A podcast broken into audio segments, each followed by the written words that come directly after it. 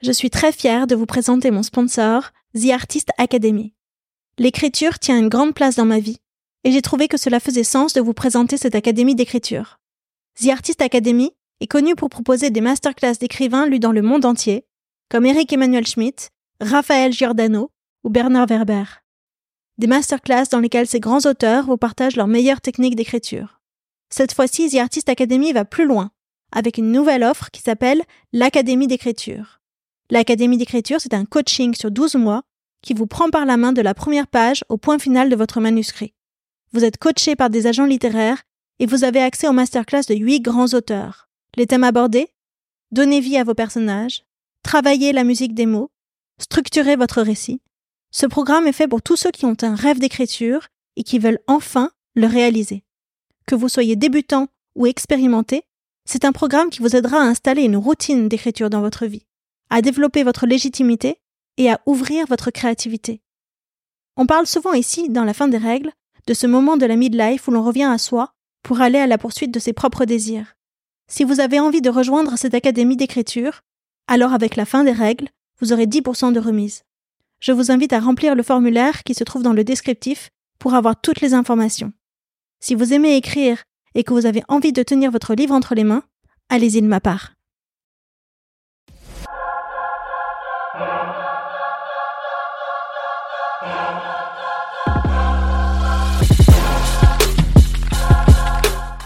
C'est-à-dire que quand mon mari est parti, euh, pour l'anecdote, il est parti euh, pour une très très jeune femme, très jolie, etc. Donc euh, mon ego en a pris un sacré coup. de ce que j'ai vécu comme une violence a, refait surface d'autres violences. Et pourquoi j'avais peut-être l'impression qu'à un moment ou à un autre, j'allais être abusée par un homme. Et que mon mari ne dérogeait finalement pas à la règle.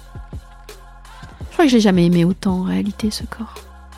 Euh, que depuis que je décidais d'y revenir et de l'accepter et d'en prendre soin.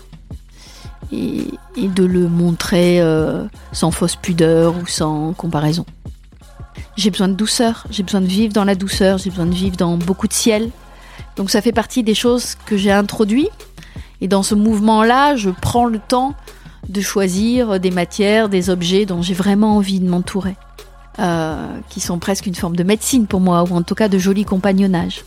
Maintenant, je sens bien, même si j'ai encore un peu de mal à mettre en place une routine, que le sport régulièrement, c'est pas du luxe, que euh, la crème sur la peau, c'est pas du luxe. La fin des règles dans la vie d'une femme, c'est la ménopause. Ici, les femmes qui sont passées par là vous parlent de leurs symptômes, de traitements et astuces, de leur rapport avec leur propre corps, d'intimité, de carrière professionnelle aussi, mais surtout eh bien, de la fin des règles, celles que l'on s'impose ou que l'on accepte. En les écoutant, vous trouverez, je l'espère, les bonnes infos pour traverser cette période encore trop taboue. Et puis surtout, j'espère que vous prendrez un shot de confiance et de bonne énergie.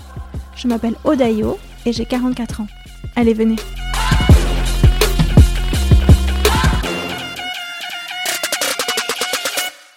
Bonjour Réjeanne. Bonjour. Euh, je suis ravie que tu sois là au micro avec moi aujourd'hui. La façon dont on s'est rencontrés, c'est assez drôle parce que je t'ai appelé et puis au moment où tu as décroché, tu m'as dit ah mais ton numéro s'affiche sur mon téléphone, tu t'appelles Aude, ah, ça devait être le cas, mon ancien nom. On s'est déjà parlé avant et on a fait, on a refait le fil.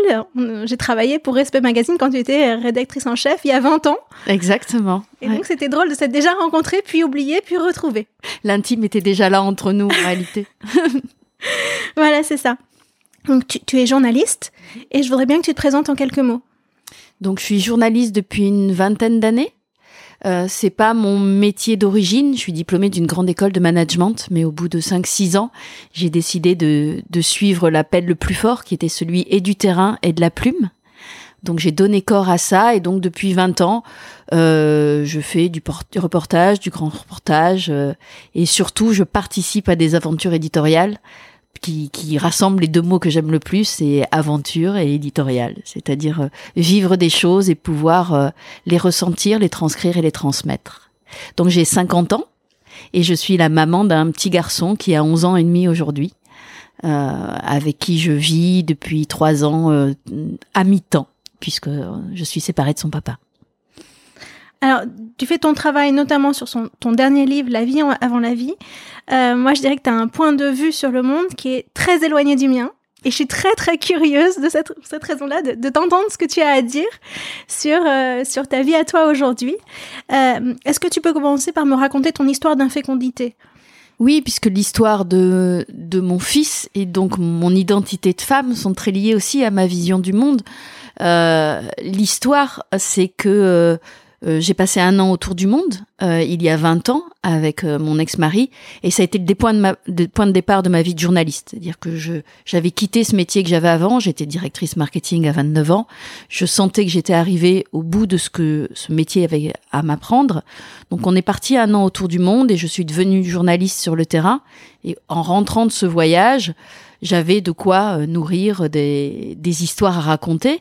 Et on avait aussi, je venais d'avoir 30 ans, euh, ce désir de se dire, bah, si on veut un enfant, c'est le moment.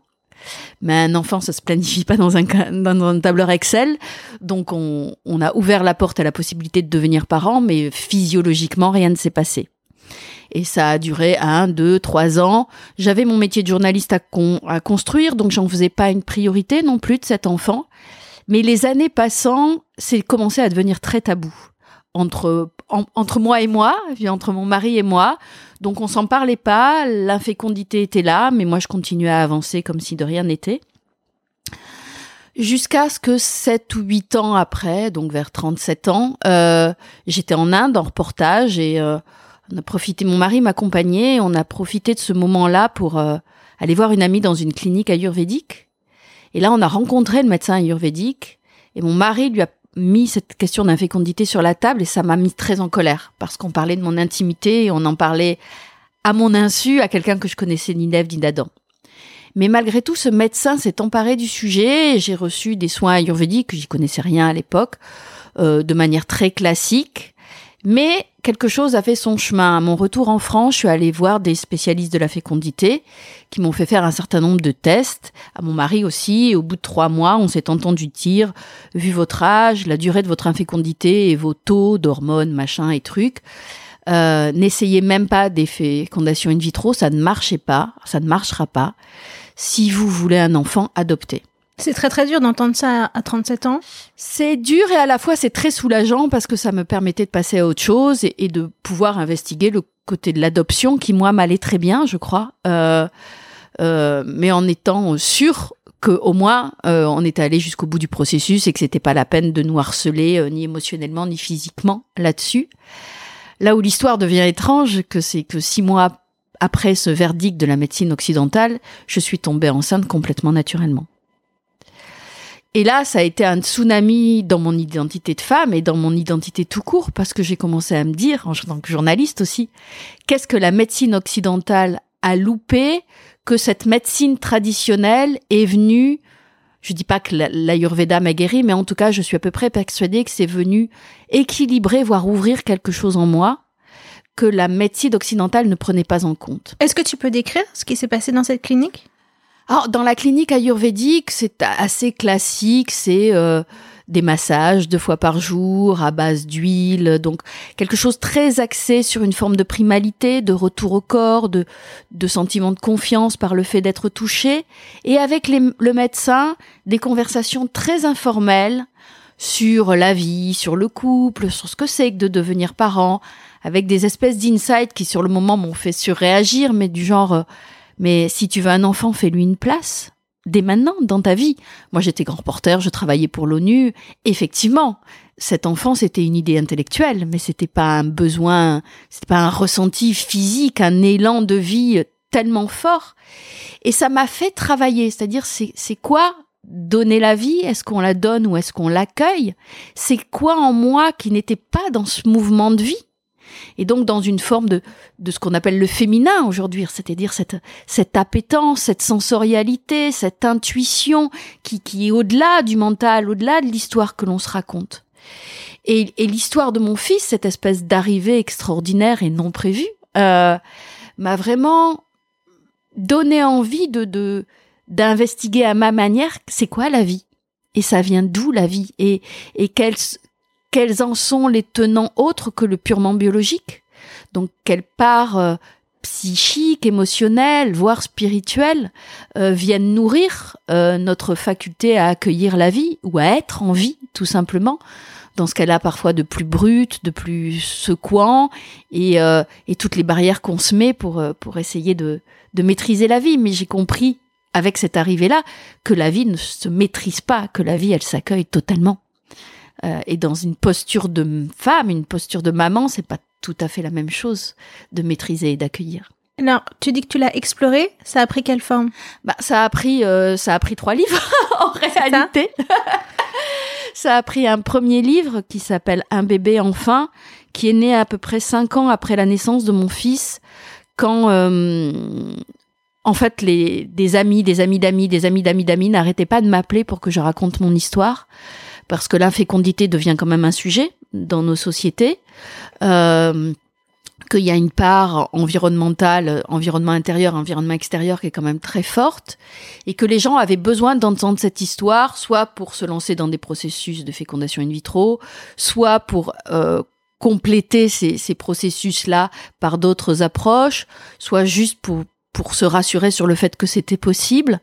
Donc j'ai fini par écrire cette histoire euh, en allant au-delà de mon cas particulier, c'est-à-dire en allant à la rencontre d'autres femmes, de médecins, de thérapeutes, euh, pour essayer de comprendre ce qui s'était passé pour moi et comment ça pouvait aider euh, d'autres couples à, se poser la question de, cet enfant et de l'envie et de, de l'action qui mettait en place pour l'accueillir. Donc ça a été un premier livre et euh, donc, là, de certaine manière, cette, euh, cette arrivée de mon enfant a été euh, pour moi totalement initiatique aussi sur mon identité de femme, et, et, et encore un peu plus loin sur mon identité de mère, puisque une fois l'enfant là, moi j'avais cette, cette conviction que je pouvais continuer ma vie de reporter, mettre cet enfant dans le sac à dos et aller zoom ma poule. Et c'est quand même pas du tout ce qui s'est passé. Et là, j'ai vraiment pris la période du postpartum en plein dans la figure. C'est-à-dire, encore une fois, la nécessité de lâcher ce que j'en imaginais pour accueillir ce qui était vraiment là, c'est-à-dire la nécessité d'être complètement au service de cet enfant, de voir ce que ça bousculait en moi que d'avoir à, m'occuper de lui autant.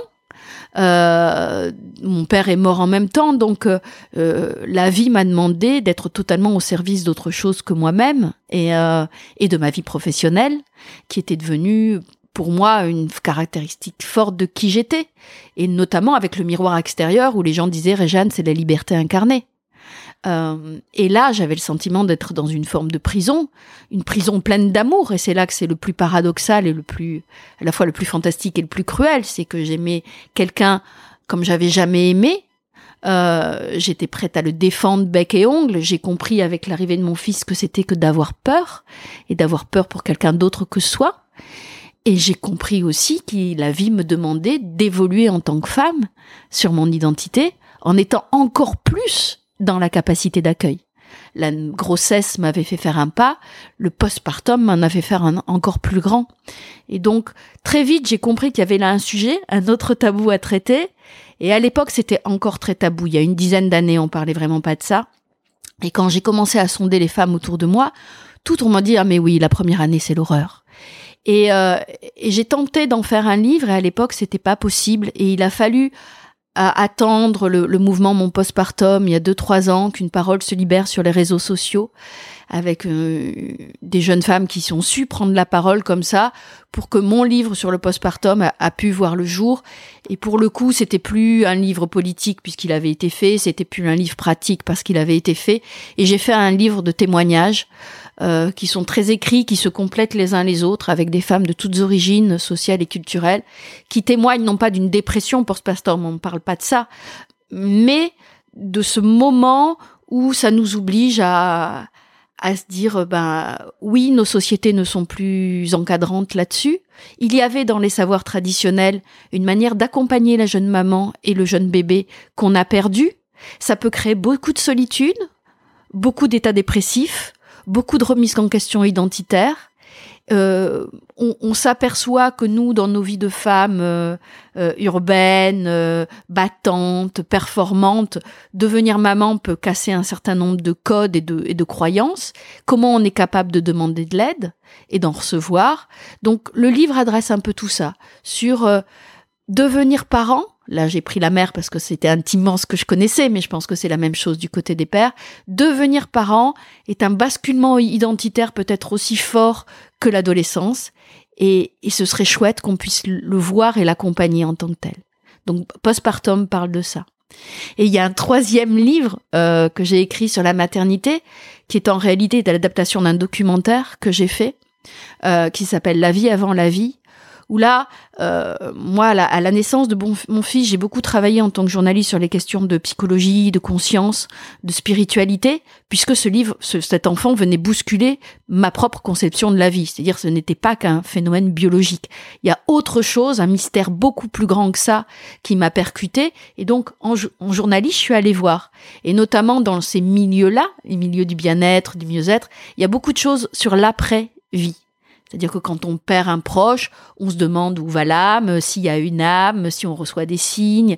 Et souvent, ça ouvre à une forme de, de, de mystique ou au moins d'interrogation.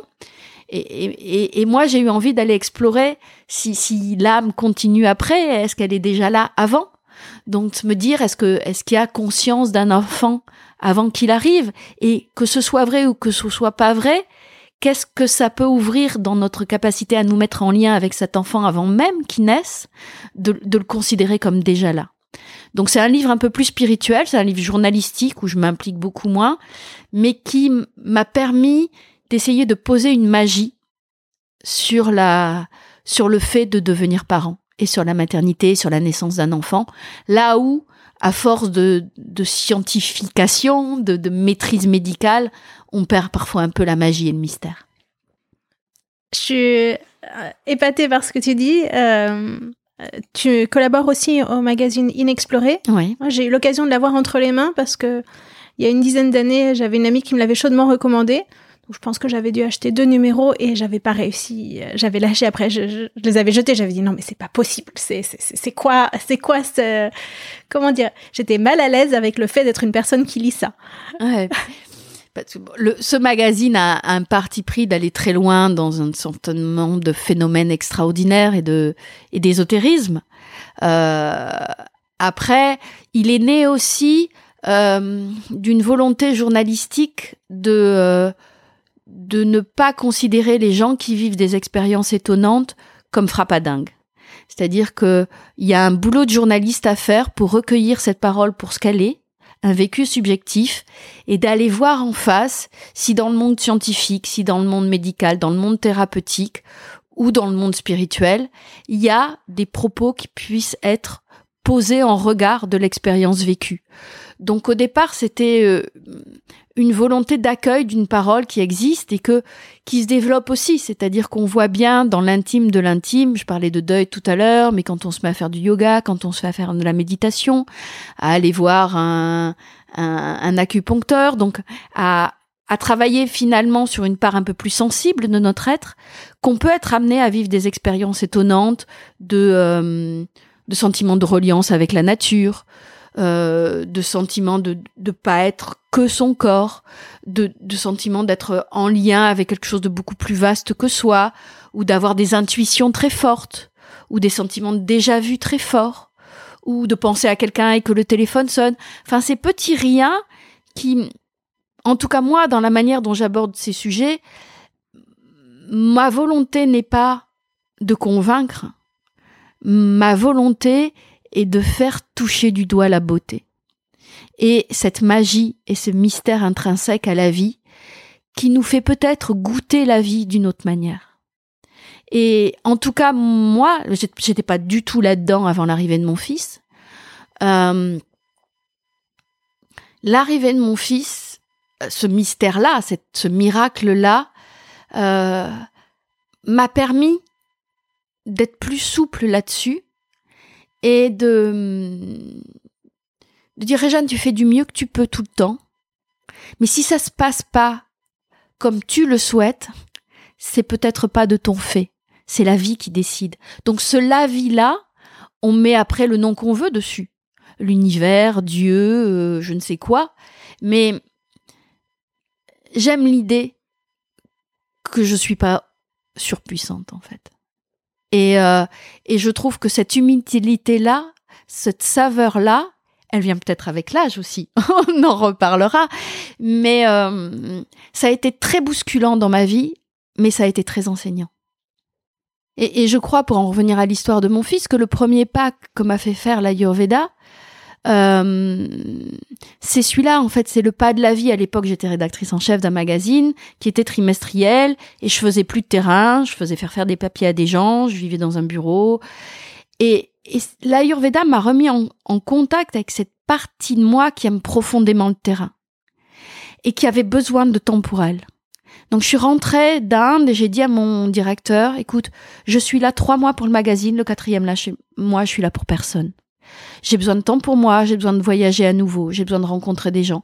Et dans ce, cette acceptation de mon besoin viscéral, en fait, mon, contrairement à ce que j'aurais pu imaginer en disant bon bah ok, je refais du terrain, euh, je refais, je revoyage à nouveau, tant pis pour l'enfant. En fait, il a trouvé sa place parce que je redonnais de la place à la vie, à ce mouvement-là, à, à, à, se laisser porter par par, euh, par l'élan, par l'intuition, par le ressenti profond. Euh, et, donc mon fils a trouvé ce mouvement là dans, dans la vie même en fait, dans ma capacité à, à suivre l'élan de la vie. Ouais. Donc tu as réussi à trouver un équilibre entre cette identité de liberté que tu avais et qui était remise en cause par ta maternité et le fait d'être euh, au service d'un enfant euh, à qui oui, tu donné de l'amour. Et c'est oui, ça va tout ça ça m'a appris du temps parce que dans ce, cette liberté retrouvée, euh, je pense que ça, ça a joué sur ce que m'a dit le médecin indien. Il m'a dit ton taux d'hormones, il était très bas quand les médecins occidentaux ont fait la, photo de ton corps. Mais euh, si tu remets quelque chose en mouvement, consciemment ou inconsciemment, ton taux d'hormones, il peut remonter, la preuve. Donc, quel élan je suis pour que corporellement, biologiquement, les choses se remettent en mouvement aussi? Et euh, donc, de ce mouvement de libération de quelque chose en moi, mon fils a pu trouver son propre chemin dans mon corps. Et après, ça a encore fait travailler des trucs. Une fois là, je me suis dit, ah bah tiens, il faut que je m'occupe de lui, et moi dans tout ça. Et, et, et ça m'a amené à une autre compréhension de ce qu'est la liberté. Avant, la liberté, c'est faire ce que je voulais quand je voulais.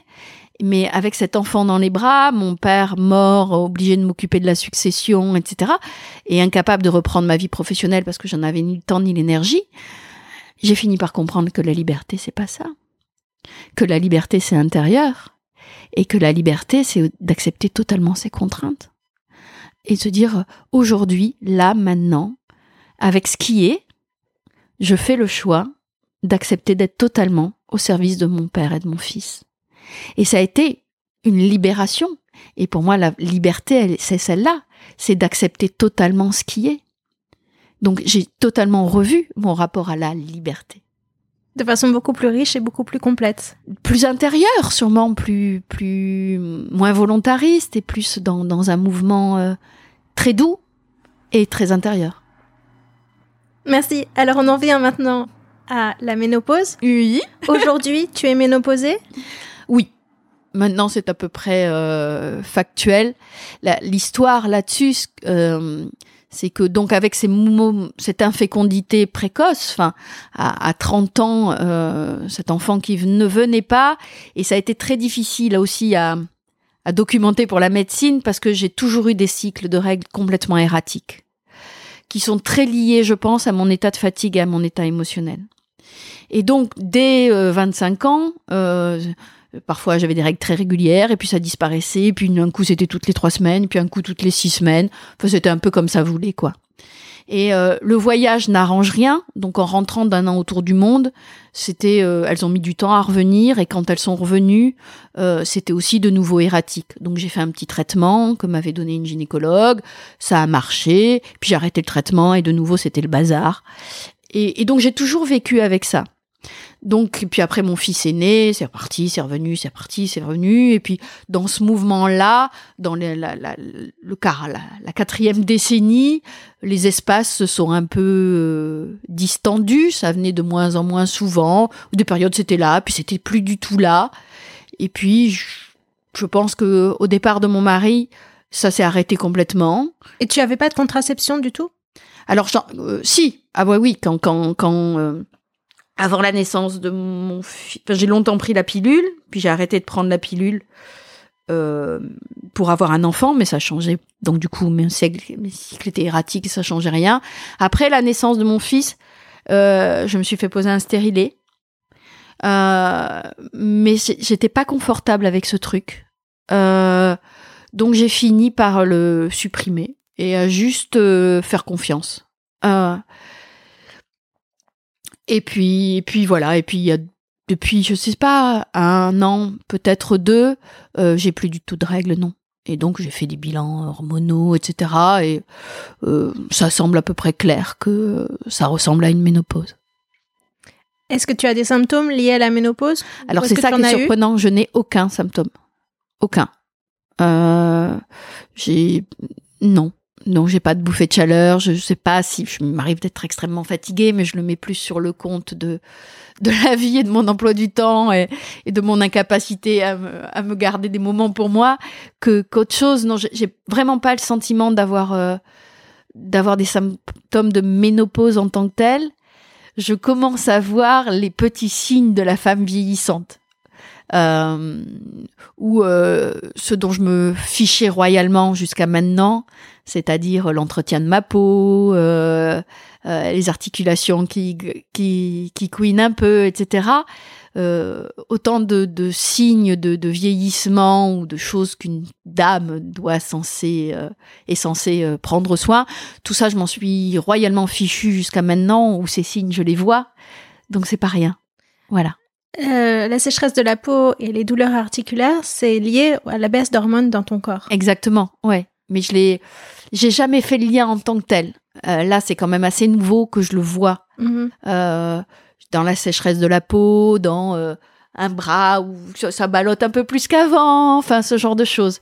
Et surtout une Jusqu'à présent, ça fonctionnait tout seul. Maintenant, je sens bien, même si j'ai encore un peu de mal à mettre en place une routine, que le sport régulièrement, c'est pas du luxe, que euh, la crème sur la peau, c'est pas du luxe. Pour le Euh, confort de la peau?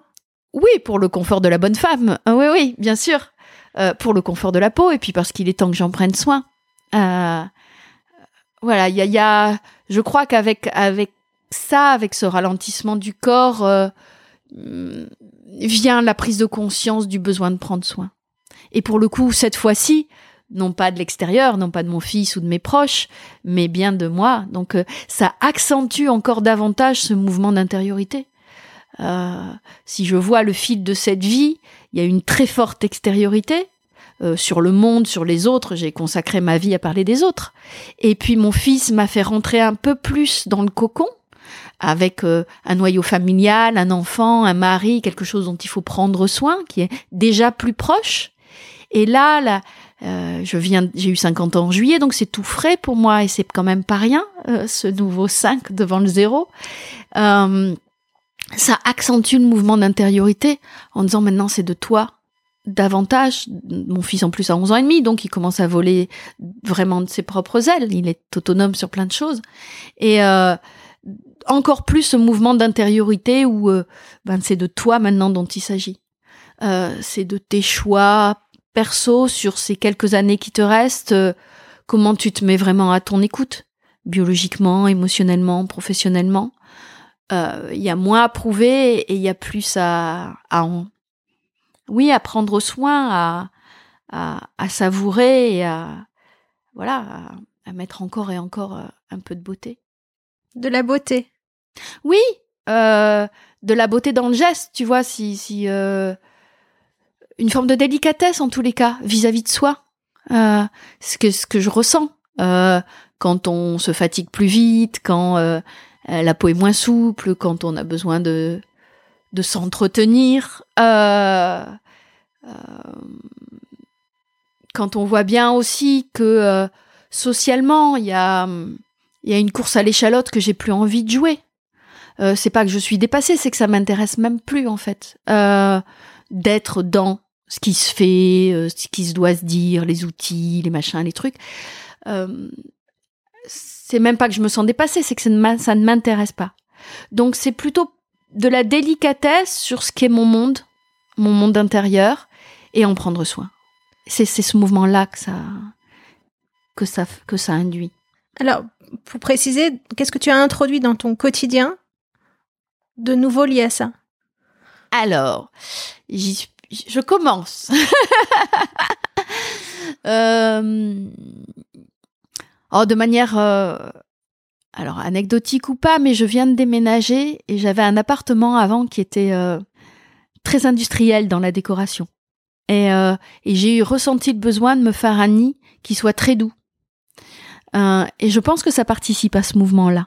Euh, j'ai besoin de douceur, j'ai besoin de vivre dans la douceur, j'ai besoin de vivre dans beaucoup de ciel. Euh, donc ça fait partie des choses que j'ai introduit. Et dans ce mouvement-là, je prends le temps de choisir des matières, des objets dont j'ai vraiment envie de m'entourer, euh, qui sont presque une forme de médecine pour moi, ou en tout cas de joli compagnonnage. Et ça, pour moi, ça fait partie de ce mouvement-là. Euh, j'ai aussi renouvelé toute une partie de ma garde-robe. J'ai un style qui reste assez rock'n'roll. Je ne, je ne vais pas vers une femme que je ne suis pas. En revanche, je prends plus plaisir aux jolies matières, euh, aux choses bien coupées, euh, à quelque chose qui qui donne une silhouette là où avant c'était pas le sujet. Donc il y a, je pense que je me rapproche de cette partie de moi plus corporelle, plus intime, plus qui prend soin d'elle-même. Euh, j'ai fait beaucoup de yoga avant. Euh, je me remets après la naissance de mon fils, j'ai totalement arrêté. Euh, là, je vois bien que j'ai besoin d'une routine et que c'est pas négociable. donc c'est c'est c'est peut être dix minutes, c'est pas grand chose, mais là, on arrive à une frontière où c'est si je le fais pas, ça change quelque chose à ma journée. C'est-à-dire, tu as moins d'énergie ou tu as mal? Non, c'est pas mal. C'est vraiment une histoire d'énergie et de calme. Cette capacité à, à, être plus dans, le, dans la fluidité. Euh, ça a toujours été le cas, mais avant, si je le faisais pas, c'était. Là, j'ai l'impression que euh, j'ai un capital. Il reste ça. Et qu'il faut que je m'occupe du capital. Donc euh, yoga, donc douceur, donc massage, parce que moi le massage me fait du bien. J'ai vraiment besoin d'être touchée, d'avoir ce, ce, retour au corps là. Ça m'aide. Euh, je suis plus lente aussi sur un certain nombre de choses, non pas intellectuellement, mais que hum, avant par désir de faire plaisir, par désir d'en être, euh, je me mettais beaucoup, beaucoup, beaucoup, beaucoup de choses sur le dos, de devoirs euh, la mère parfaite, euh, la professionnelle parfaite, euh, la copine parfaite, la compagne parfaite, et, des couches et des couches et des couches. Et je crois que j'apprends à dire non, ou j'apprends à dire attends, ou j'apprends à dire plus tard, ou j'apprends à dire à mon rythme. et c'est pas négociable, c'est-à-dire que c'est pas négociable avec moi-même. Il y a quelque part quelque chose en moi qui ne peut plus vivre à ce rythme. je connais mon rythme et il est plus négociable.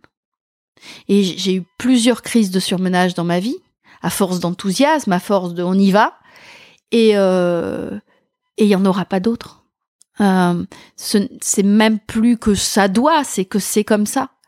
Et euh, donc dans tout ça, il y a, y a peut-être une forme de, de verticalisation aussi, d'ancrage, de, de dire ben Réjeanne, aujourd'hui ça fonctionne comme ça et c'est comme ça. Donc il y a quelque chose qui se pose et il y a quelque chose qui se verticalise. Je ne sais pas si c'est très clair, mais euh, il n'y a plus à, continuer à chercher un positionnement identitaire, à euh, il faut que je fasse des choses pour faire carrière, pour ceci, pour cela. Non, il y a il y a l'urgence lointaine encore, hein, mais d'écouter la petite voix qui dit euh, si tu dois encore travailler 15 ans, qu'est-ce que tu dois transmettre? Si tu dois encore t'occuper cet enfant pendant une dizaine d'années ou cinq ans, qu'est-ce que tu dois lui transmettre? Donc il y a ce mouvement-là aussi. Il y a à la fois, c'est assez paradoxal, un retour à soi très intime et un truc se dire pour les autres maintenant c'est de l'ordre de la transmission, pas de euh, je vais vous montrer qui est Réjeanne et ce qu'elle fait, etc. Mais voilà ce que je peux vous transmettre. Et c'est encore une fois pas tout à fait le même positionnement intérieur. Est-ce que tu peux m'en dire plus sur tes projets? Euh, oui, alors c'est un peu balbutiant encore.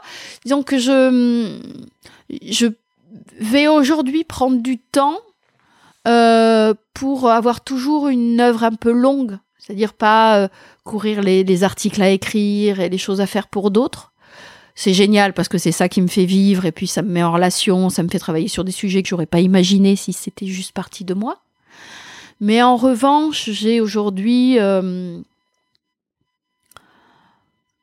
trois, quatre projets de films euh, qui me tiennent à cœur de mettre en place, qui sont beaucoup autour du thème du, du soin, euh, de la guérison et du lien.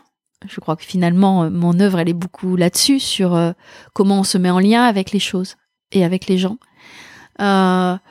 Euh, donc, c'est là-dessus que je travaille et que je prends le temps de travailler. Donc, je, très concrètement, j'ai un projet de film sur une, une, ville en Inde auquel je suis très attachée qui s'appelle Bhopal et qui a été victime il y a 40 ans de la pire catastrophe industrielle de l'histoire et sur ce terreau-là, qui est un terreau de cynisme, puisque les victimes, le terrain n'a jamais été dépollué et les victimes jamais indemnisées, donc les gens continuent à être malades, un homme a mis en place il y a 20 ans une clinique qui soigne les victimes par le yoga et l'ayurveda, donc des médecines naturelles, avec des résultats étonnants. Et pour moi, c'est un magnifique paradigme de qu'est-ce qu'on peut imaginer face aux dérives de la société industrielle et remettre au cœur de nos vies le lien euh, et l'intelligence du cœur et l'intelligence de la nature et l'intelligence du corps. Euh, donc c'est le genre de sujet sur lequel je travaille actuellement et finalement c'est ça qui me nourrit. C'est euh, euh ouais notre capacité à, à, à guérir d'une certaine manière, au sens large du terme guérir, c'est-à-dire à être en paix et en amour avec avec soi, avec ses proches et avec ce qui nous entoure, aussi déstabilisant que ce soit. Ok, donc des films pour, pour la suite. Des, des films pour la suite, des livres sûrement, mais je les vois pas encore. Euh, des podcasts peut-être. En tout cas, euh, d'autres manières de raconter des histoires, parce que j'ai aussi compris au bout de 20 ans de vie professionnelle que, j'étais avant tout une conteuse. Euh, J'aime capter des histoires et j'aime les raconter et les transmettre en espérant que ça fasse du bien aux gens. Euh, et je n'ai de cesse, ça je le vois très clairement, donc plutôt de multiplier les supports et les manières de raconter euh, pour toucher. Là, je vais faire une, série de mini-films autour d'un euh, d'une société qui est dans à une heure de Paris, au début de la Picardie, qui fabrique depuis euh, plus d'un siècle des instruments de musique de manière traditionnelle.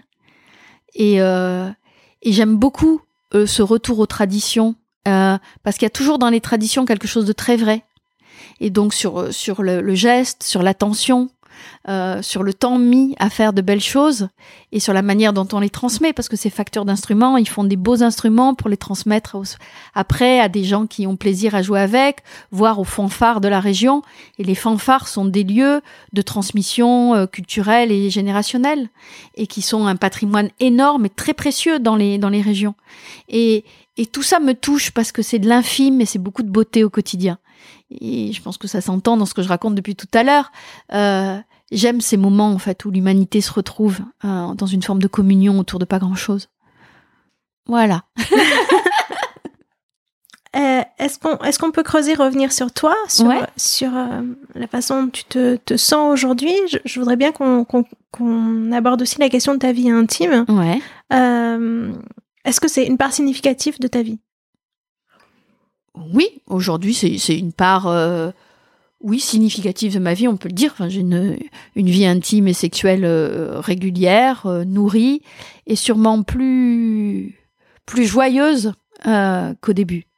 Je sais pas si c'est tout le monde, mais je crois que je me connais mieux physiquement, intimement. Euh, je sais ce que j'aime, je sais ce dont j'ai besoin, ce que je veux à certains moments et ce que je veux pas à d'autres.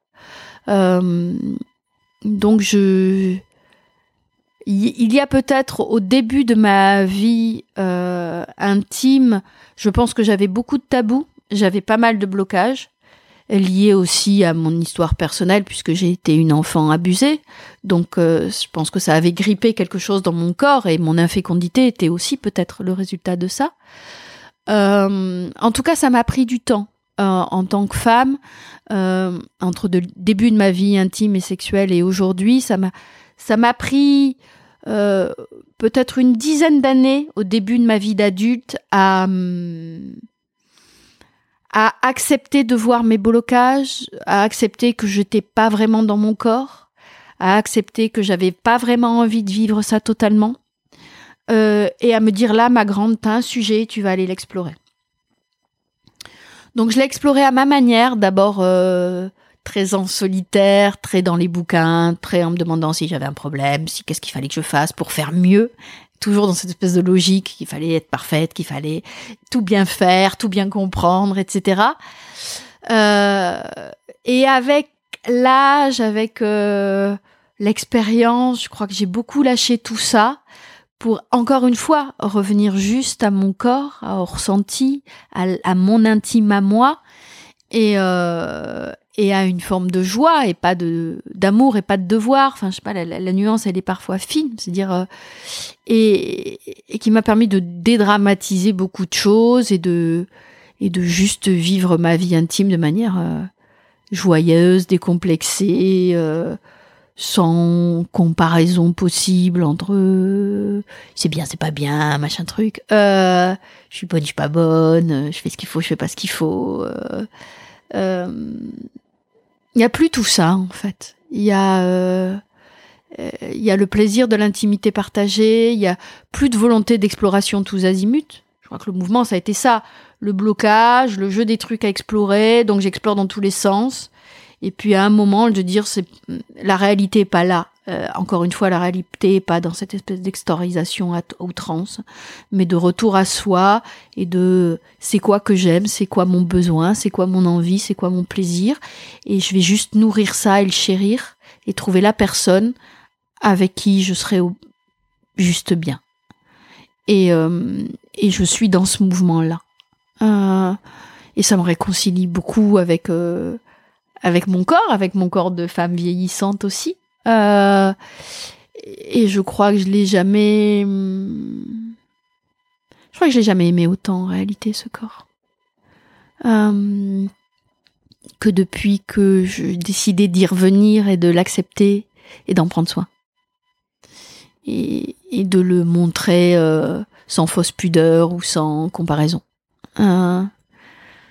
voilà donc j'en suis là, je suis donc à une forme de euh, de sérénité joyeuse avec ma vie intime, ouais.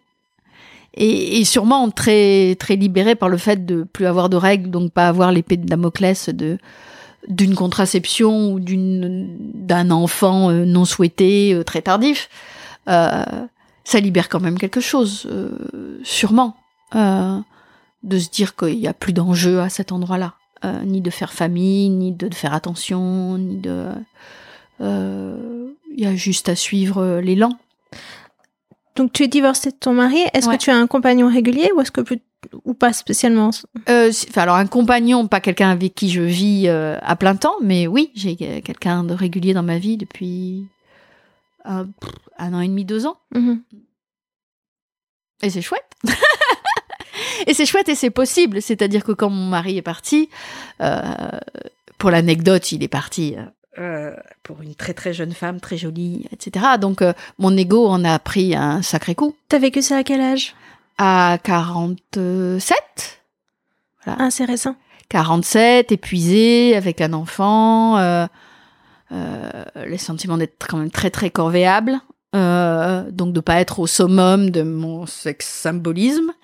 Euh, donc j'ai pris ce départ comme une gifle monumentale, euh, comme un affront, euh, comme une et un abus de confiance. Euh, on était mariés depuis 25 ans. Euh, j'étais intimement persuadée qu'on vieillirait ensemble et que la beauté de ce qu'on avait construit et de ce qu'on était l'un pour l'autre n'était pas négociable. Euh, donc je l'ai, je l'ai vécu vraiment euh, extrêmement violemment. Euh, c'est là que sont montés à la surface les souvenirs traumatiques des abus que j'ai subis enfant. Donc ça n'a pas été rien. Je crois que de ce que j'ai vécu comme une violence a, a, a refait surface d'autres violences. Et pourquoi j'avais peut-être l'impression qu'à un moment ou à un autre, j'allais être abusée par un homme et que mon mari ne dérogeait finalement pas à la règle. Enfin voilà. Donc ça, c'est que mon imaginaire. Hein. Il y avait mille manières de le voir de manière beaucoup plus cool. Il avait 54 ans, il avait envie de vivre autre chose, point barre. Enfin, il y avait. Mais ça a été beaucoup plus violent dans ma vie de femme. Ça était vraiment. Euh, il y a des livres qui, ont, qui sont sortis à peu près à ce moment-là, d'ailleurs, comme Cœur synthétique, de, de ce que c'est que d'être une femme de presque 50 ans qui se retrouve larguée par son mec avec un enfant sur les bras et le sentiment que sa vie affective ne va jamais pouvoir repartir parce qu'elle est trop vieille, parce que les hommes de son âge aiment les nanas de 30 ans. Et c'est un fait. se dire, mais qui va vouloir d'une nana de presque 50 ans avec un enfant de 10 ans sur les bras, euh, dans une situation économique un peu précaire, qui a tout à reconstruire, euh, les, les, les, mecs à regarder ailleurs, ils regardent les nanas de 30 ans et pas moi. Et on en riait avec mes copines parce que elles, dans les mêmes situations, ben, on se disait, ben, finalement, on va peut-être vieillir entre copines. Et c'est peut-être très bien comme ça. Et peut-être que les hommes, ce sera de temps en temps et qu'on plaira plus à personne parce qu'on n'a plus l'âge. Donc on en riait, mais c'était un peu amer. Mais c'est un constat que font beaucoup de femmes aussi. J'ai aussi des amis du même âge qui font des croix sur leur vie sexuelle en disant mais finalement j'ai plus de désir. Ça ne fait plus partie de ma vie. Mais c'est très bien comme ça. Je suis là pour moi, pour mon art, pour mon machin et euh, j'ai plus de désir. Et c'est pas ça qui s'est passé dans ma vie. Euh, je crois qu'à partir du moment où j'ai retrouvé mon propre désir de vie déjà, d'être là pour moi, de me faire jolie, de me remettre à travailler, de me dire que c'était pas catastrophique, que je pouvais moi aussi réinventer ma vie. Eh ben, la vie m'a fait rencontrer un homme, deux hommes, puis un troisième homme qui qui s'est installé. Euh, ça durera ou ça durera pas d'ailleurs. Maintenant, c'est plus vraiment un sujet parce que je crois que j'ai appris euh, aussi à être une femme autonome sans, sans un compagnon régulier à côté de moi. J'ai rencontré mon mari, j'avais 23 ans, donc on a tout construit ensemble. Me retrouver seule à 47, j'avais pas les codes en fait. Euh, maintenant, ça s'est acquis euh, et j'ai très plaisir à avoir une vie intime et sexuelle avec un homme euh, qui est plutôt épanouissante. On a notre âge, mais mais c'est pas c'est pas moins bien qu'avant, loin de là. Hmm. C'est pas moins bien qu'avant. Oh et ça, non, et ça va pas. continuer comme ça. Ah ben on verra bien. Euh, on verra bien. En tout cas, moi, j'ai pas l'intention de bresser les bras. tu t'imagines encore faire l'amour à 80 ans? Alors très honnêtement, j'ai du mal. Mais comme je pense que je me suis jamais imaginée à 50 et qu'est-ce que ça pouvait donner, euh, je ne m'imagine pas à 80 et je ne sais pas ce que ça pourra donner. En tout cas, euh, là, je me vois pas arrêter. Et, euh, 60, ça va vite arriver. 70 aussi. Bon, bah, on en reparle à 75 peut-être. non, je sais pas ce que c'est que la vie affective du- du- d'une vieille dame. Euh, et euh, c'est pas un sujet, c'est que c'est un sujet que j'ai jamais abordé avec ma mère, mais comme euh, je n'ai jamais abordé avec elle la question de la sexualité d'une jeune dame, donc c'est pas un sujet. Ni de la ménopause? Non, Rien. mais même pas des règles en réalité. Même pas des règles Non, j'ai grandi dans un milieu où on ne parlait pas de tout ça. Le jour où j'ai eu mes règles, j'ai eu mes règles, point barre, quoi. On m'a acheté des serviettes hygiéniques et on n'a pas mis euh, rien dessus. Euh, Aujourd'hui, j'aurais une fille, je le ferais complètement différemment. Euh, Peut-être que je célébrerai davantage l'arrivée de ce féminin en elle et ce passage dans sa vie. mais chez moi, c'était pas un sujet, en fait. Jamais, rien. Ni euh, le changement du corps, ni la puberté, ni euh, le mariage, ni la vie sexuelle, ni la métopause. Euh, je sais pas si c'est de la pudeur ou si c'est que euh, ni ma mère, ni mon père, ni personne n'a jamais considéré que c'était important d'aborder ça avec nous et qu'on ferait bien notre propre chemin. Euh, mais c'est c'est un fait. Donc euh, non, je sais pas. On verra. T'as commencé à quel âge à te faire tatouer? J'ai commencé à me faire tatouer à euh, 23-24 ans, en fait, quand je suis quand je suis arrivée à Paris pour prendre mon premier job et que mon compagnon est assez vite venu s'installer avec moi. Et pour moi, on était vraiment là, enfin, j'étais là au tout début de ma vie d'adulte et j'ai ressenti ce besoin de l'inscrire dans ma peau. Et toute ma vie, il y a eu des moments où j'ai res- ressenti le besoin d'inscrire une période ou une, moins un saut identitaire dans ma peau. Donc il y a eu ce premier tatouage qui est sur mon épaule, qui est euh, une forme de, de soleil ou de, de fleur, qui est le début de ma vie d'adulte, et cette forme de, de, de, rayonnement un peu pétillant qui était la jeune femme que j'étais à l'époque. Euh, après, pendant le tour du monde, on a passé un mois à l'île de Pâques et j'ai rencontré le tatoueur de l'île de Pâques. Et il était évident pour moi à ce moment-là qu'il fallait que j'inscrive ma vie de voyageuse, au sens large du terme, euh, dans la peau. Donc j'ai la, la, tortue sacrée de l'île de Pâques euh, tatouée sur la cheville. Et c'est mon rappel à l'ordre de, de l'aventure et de vas-y, euh, la vie t'attend. Euh, après, à la naissance de mon fils, euh, pendant la grossesse, j'ai dessiné une fleur de lotus et il était évident pour moi qu'à sa naissance, j'ancrerais mon identité de mère et cette fleur de lotus dans la peau, donc elle est autour de mon poignet. Et après, j'ai toujours l'intuition qu'il y aura de nouveaux tatouages, mais j'y vais jamais tant que c'est pas évident que ça correspond à quelque chose et que c'est le moment. Et, euh, et peut-être deux ans après le, départ de mon mari, euh, à cette époque-là, je portais les cheveux blancs depuis trois quatre ans et, euh, et j'ai eu ce, ce sursaut de vie en me disant bon, on arrête de pleurer, on arrête de geindre, ta vie t'attend. Euh, donc et, et, là, voilà, là, une autre Réjeanne a fleuri qui s'est dit bah allez hop, on se remet les cheveux en noir et euh, et on on, se, on, change de garde-robe et on y va, on repart on repart comme en 40. Et là, à un moment, euh, deux tatouages étaient étaient présents et c'était le moment et il fallait que j'y aille. Et euh, j'ai euh, je me suis fait tatouer il y a longtemps que je l'avais dessiné mais c'était pas le moment et là ça l'était. Un, une branche de cerisier japonais qui part de mon pubis et qui monte jusqu'au haut de mon dos. Et, et qui est pour moi la la la quintessence de cette de cette douceur délicate qui éclot. euh, donc de cette beauté discrète. Qui va du sexe jusqu'à la nuque, c'est ça? Ouais, c'est ça. Et, euh, et qui m'enveloppe aujourd'hui finalement.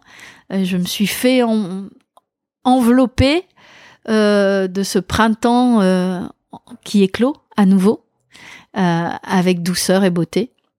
Et, et dans le même temps, je me suis fait inscrire sur, sur l'avant-bras le terme inspire, qui est à la fois pour moi une, une réinvitation à prendre souffle et à être dans le souffle de la vie, dans l'inspiration. Euh, pour quelqu'un qui crée aussi, c'est pas rien d'être rappelé à l'ordre, à l'inspiration. Et aussi à cette phase de, qui va avec les 50 ans de d'aujourd'hui, il s'agit surtout de transmettre, donc inspire les autres. Euh, ça fait partie de ce que ce que la vie te demande. Donc c'est, il y a eu effectivement euh, avec euh, avec cet événement de vie et ce et ce passage d'âge, euh, le besoin de l'inscrire à nouveau dans une corporalité. Donc tu es là pour inspirer les autres et donc tu dis que tu as reteint tes cheveux, mais tu l'avais jamais fait avant. Tu les avais laissés tranquillement grisonner Non, non, non. En fait, c'est comme, comme, ça allait avec les règles erratiques. Euh, j'ai eu les cheveux blancs à 25-30 ans. Euh, donc là, je les ai teints pendant des années, des années, des années. Et puis est arrivée une période où je nous trouvais euh, stable dans ma vie familiale. Mon fils allait bien, mon couple allait bien. Euh, j'étais à l'aise avec la femme que j'étais devenue, donc avec ce resserrement familial. Et je me suis dit, oh ben tiens, je trouve très beau les femmes aux cheveux blancs. Je trouve que ça a une classe folle. Et je vais garder les cheveux blancs moi aussi. Donc je les ai gardés deux, trois ans et euh, et quand mon mari s'est barré, je me suis dit ah, mais ah ben voilà forcément j'ai une tête de vieille dame. Alors euh, forcément je fais pas le poids face à la, à la jeune femme de 28.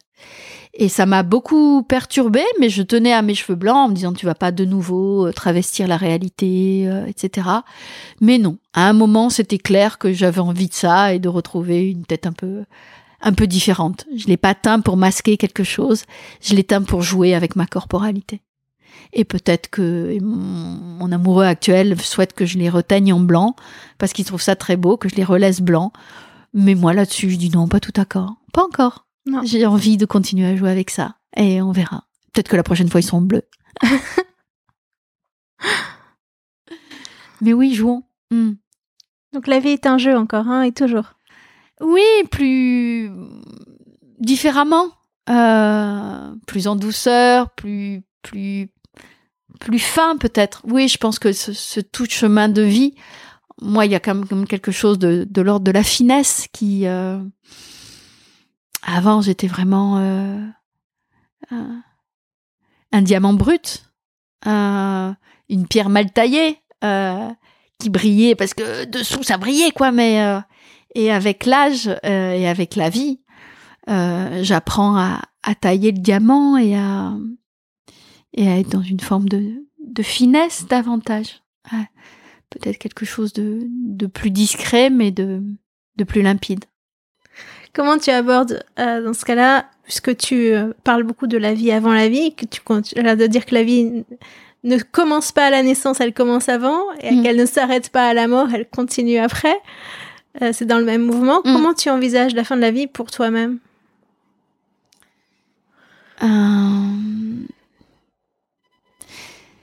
La mort n'a jamais été pour moi une question angoissante. Euh, je me souviens très bien euh, quand on était pendant notre tour du monde, j'avais donc 29 euh, ans. Au bout de trois mois de voyage, j'ai dit à mon compagnon "Écoute, si ma vie doit s'arrêter là, je suis contente de ce que j'ai bâti jusque-là, et ça peut s'arrêter." Et je pense que je le pensais sincèrement. L'arrivée de mon fils a un peu rebâti les cartes parce que tout d'un coup, il fallait que je sois là pour quelqu'un et que c'était important d'être totalement dans la vie pour accompagner cette vie le plus longtemps possible, aussi longtemps qu'il aurait besoin de moi. Mais c'est un sujet sur lequel on a toujours plaisanté avec mes parents. Là, pour le coup, ils étaient organisés, euh, ils étaient inscrits à, enfin ma mère l'est toujours puisqu'elle n'est pas morte, mon père est mort, euh, à l'association du droit de mourir dans la dignité contre l'acharnement thérapeutique. Ils avaient préparé euh, leurs obsèques, etc. Donc il y a une, une, capacité à regarder le sujet en face dans ma famille qui est réelle et, euh, et que j'ai totalement intégré. Donc aujourd'hui, je me dis que j'ai encore deux trois trucs que j'aimerais faire pour transmettre, une forme de sensibilité que j'ai envie de continuer à partager. J'ai pas envie de souffrir pour mourir, mais je fais pas un drame d'une disparition de Réjeanne de la surface de la planète. Euh, euh, je sais pas s'il y a une vie après la vie. Euh, je crois que le mouvement de la vie est là inexorablement. Euh, et donc, je, l'histoire Réjeanne s'arrêtera, euh, mais la vie continuera sous mille autres formes d'histoire. J'aimerais, euh, dans ce mouvement de douceur qui commence à m'habiter, de soins et de, euh, je crois qu'il y a, l'envie d'aller vers la mort avec délicatesse et sérénité encore plus. Euh, pour pouvoir l'accueillir tranquillement et, si possible dans une forme de, de, jolie lumière. Mais